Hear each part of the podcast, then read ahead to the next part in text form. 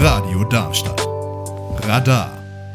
Podcast. Mein Name ist Tamara Krutschau. Ich sitze hier im Studio und am Telefon habe ich Dietrich Wohlfahrt. Herr Wohlfahrt, Sie sind Vorsitzender des Vereins der Ukraine-Freunde Gotha e.V. Ukra Ukraine. Gotha e.V. ist der äh, konkrete Name, ja. Hm? Okay. Erzählen Sie, wer sind Sie und was genau machen Sie in Ihrem Verein und auch sonst? Ja gut, äh, wir sind seit 30 Jahren eigentlich in der Ukraine unterwegs. Ich habe meine erste Begegnung mit Ukraine noch in Sowjetzeiten im Jahr 1979 gehabt, auf einer abenteuerlichen Tour zu Brezhnevs Zeiten mit Bibeln im Rucksack, die Schmuggelware waren, die dort äh, dringend gebraucht wurden von Christen und nicht habhaft waren. Und daraus ist dann ein Kontakt entstanden, der sich nach dem Zusammenbruch der Sowjetunion unserer äh, politischen Wende in der DDR. Ich sage mal, sind in Abrahams Schluss gefallen, die sind abgestürzt ins Bodenlose. Und da haben wir dann den Kontakt äh, konkret dazu genutzt, um ersten Hilfstransport im Jahr 1993 zu machen. Hm. Und darauf aufbauend ist dann eine kontinuierliche Arbeit entstanden mit Transporten, mit Projekten und so weiter.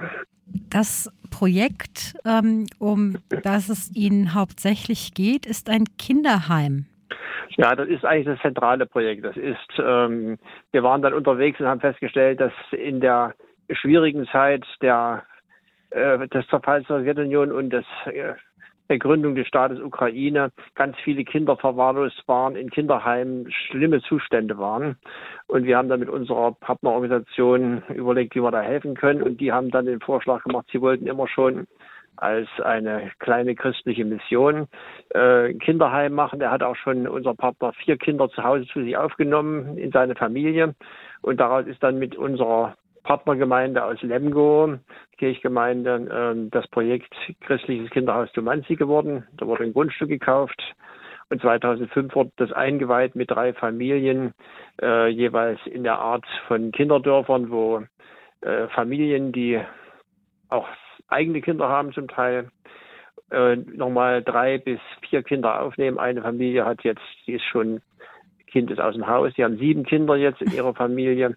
Und äh, das ist ein sehr schönes Projekt, was wir über viele Jahre schon begleiten, wie gesagt, seit 2005.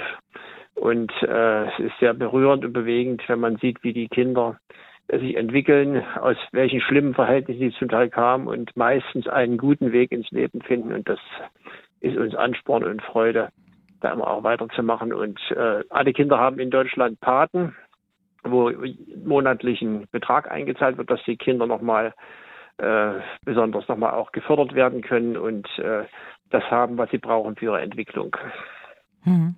Das ist dann auch ähm, eine gute Motivation, dass man äh, direkten Kontakt hat und ähm, ja. direkten Zugang und ja. ähm, weiß, dass das Geld auch da ankommt, wo genau. es hin soll. Das ist wichtig. Wir haben seit 30 Jahren, wie gesagt, diese Kontakte und das sind absolut zuverlässige Leute. Ukraine ist ja aus der Sowjetsubstanz heraus äh, sehr korrupt, auch heute noch wird da jetzt stark bekämpft und kann man hoffen, dass sich da deutlich was ändert. Hat sich auch schon was geändert. Und wir waren aber von Anfang an und die Erfahrung hat es gezeigt, mit Menschen verbunden, die absolut ehrlich sind, wo eins zu eins das ankommt, was wir auch hier eins zu eins von Menschen äh, an Spenden bekommen. Das heißt, Sie und Ihr Verein arbeiten auch voll ehrenamtlich. Ja, voll ehrenamtlich. Mhm. Gibt keine Unkosten.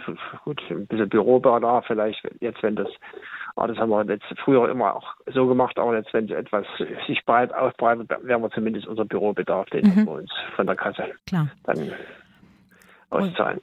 Was, das ist jetzt, also das, das Kinderheim, das ist ein Projekt von vielen. Was gibt es noch für Projekte? Von vielen nicht. Also das Kinderheim läuft wie gesagt seit 20 Jahren. Das ist schon die zweite Generation von Kindern. Wir haben auch mit Kindern noch Kontakt, die längst draußen sind und äh, wo wir sagen, toll, wie die sich entwickelt haben, wenn wir sehen, wie die früher äh, im Prinzip, wie die da reinkamen. Äh, ganz schlimme Verhältnisse zum Teil, äh, könnte man lange darüber reden. Und wir haben dann ein zweites Projekt mit unserem Partner angestoßen, weil wir gemerkt haben, dass Menschen mit Behinderung in der Ukraine äh, vieles, vieles fehlt, was bei uns vorhanden ist. Und wir haben dann ein Projekt entwickelt, christliches, nee, nee, soziales Zentrum für Menschen mit Behinderung in Cherkassy, genau. Räumlichkeiten gemietet und das wurde äh, gefördert, erstmal von Hoffnung für Europa, das ist die kleine Schwester von Brot für die Welt. Mhm. Und dann ist Brot für die Welt mit eingestiegen. Die ersten drei Jahre haben wir also aus unserem Budget und den Mitteln, die wir akquirieren konnten, zwei Drittel finanziert und Brot für die Welt das andere Drittel. Und seit diesem Jahr äh, hat das Brot für die Welt übernommen, das weiter zu finanzieren, weil sie das als eine wichtige äh, ja, Einrichtung sehen, die beispielhaft äh, Menschen mit Behinderung fördert und sie wahrnimmt und, und ihnen Möglichkeiten gibt. Ganz großartig. Sowas anzustoßen, finde ich echt bewundernswert. Ähm, jetzt nochmal zurück zu dem Krieg. Ähm, sehen Sie denn Lösungsansätze? Jetzt haben Sie Kontakte in die Ukraine. Sie haben bestimmt auch Freunde da, äh, mit denen Sie ähm, darüber sprechen. Aus Ihrer Sicht? Ja, es ist derzeit sehr bedrückend. Ich habe regelmäßig Kontakt mit unserem äh, Juniorpartner, der jetzt seit zwei Jahren, drei Jahren das übernommen hat. Der Seniorpartner ist da jetzt erstmal ein Stück zurückgetreten. Ähm, ich habe wöchentlich mit ihm zwei, dreimal E-Mail-Kontakt und ähm, äh, es ist bedrückend, äh, auch für die Menschen dort, die sagen, es ist so schwer, wir müssen durchhalten. Die wollen sich nicht knechten lassen, nicht versklaven lassen von Russland, aber sie sagen, es ist ein sehr, sehr harter Preis, den wir zahlen. Und äh, wir tun das, was wir mit unserer kleinen Kraft tun können. Und da sind die sehr dankbar für. Unser Partner, wir hatten jetzt gerade am 10. Februar wieder, wieder einen Sattelzug ähm, in die Ukraine geschickt. Und unser Partner, dem haben wir im vorigen Jahr einen äh, größeren Kleinbus äh, gekauft. Mit dem fährt er in die Frontgebiete und woanders hin, wo er dann die Materialien, die wir schicken, verteilen. Und wir schicken ihm auch Gelder wir werden nicht hier Reis und Mehl kaufen. Was auch dort zu kaufen ist, was wir an Sachspenden hier kriegen, schicken wir hin. Aber Dinge, die es dort zu kaufen gibt, werden wir, ja, werden über Mittel, die wir ihnen über, überweisen, dort auch gekauft. Und er macht dann Einsätze an der Front im Kharkiver Gebiet, war ich vorher selbst voriges Jahr im März zehn Kilometer von der russischen Grenze entfernt, ja. ein Ort, was fürchterlich, der fürchterlich zerstört war, wo noch von 3000 Menschen 36 lebten und wohnten. Und er fährt Richtung Mikolajek, Cherson runter und hat dort also über ein Netzwerk von baptistischen Pfarrern. Er ist also ehrenamtlicher baptistischer Pfarrer und gleichzeitig ist er, also hauptberuflich ist er an der Universität in Cherkasy Dozent für mhm. Maschinenbau.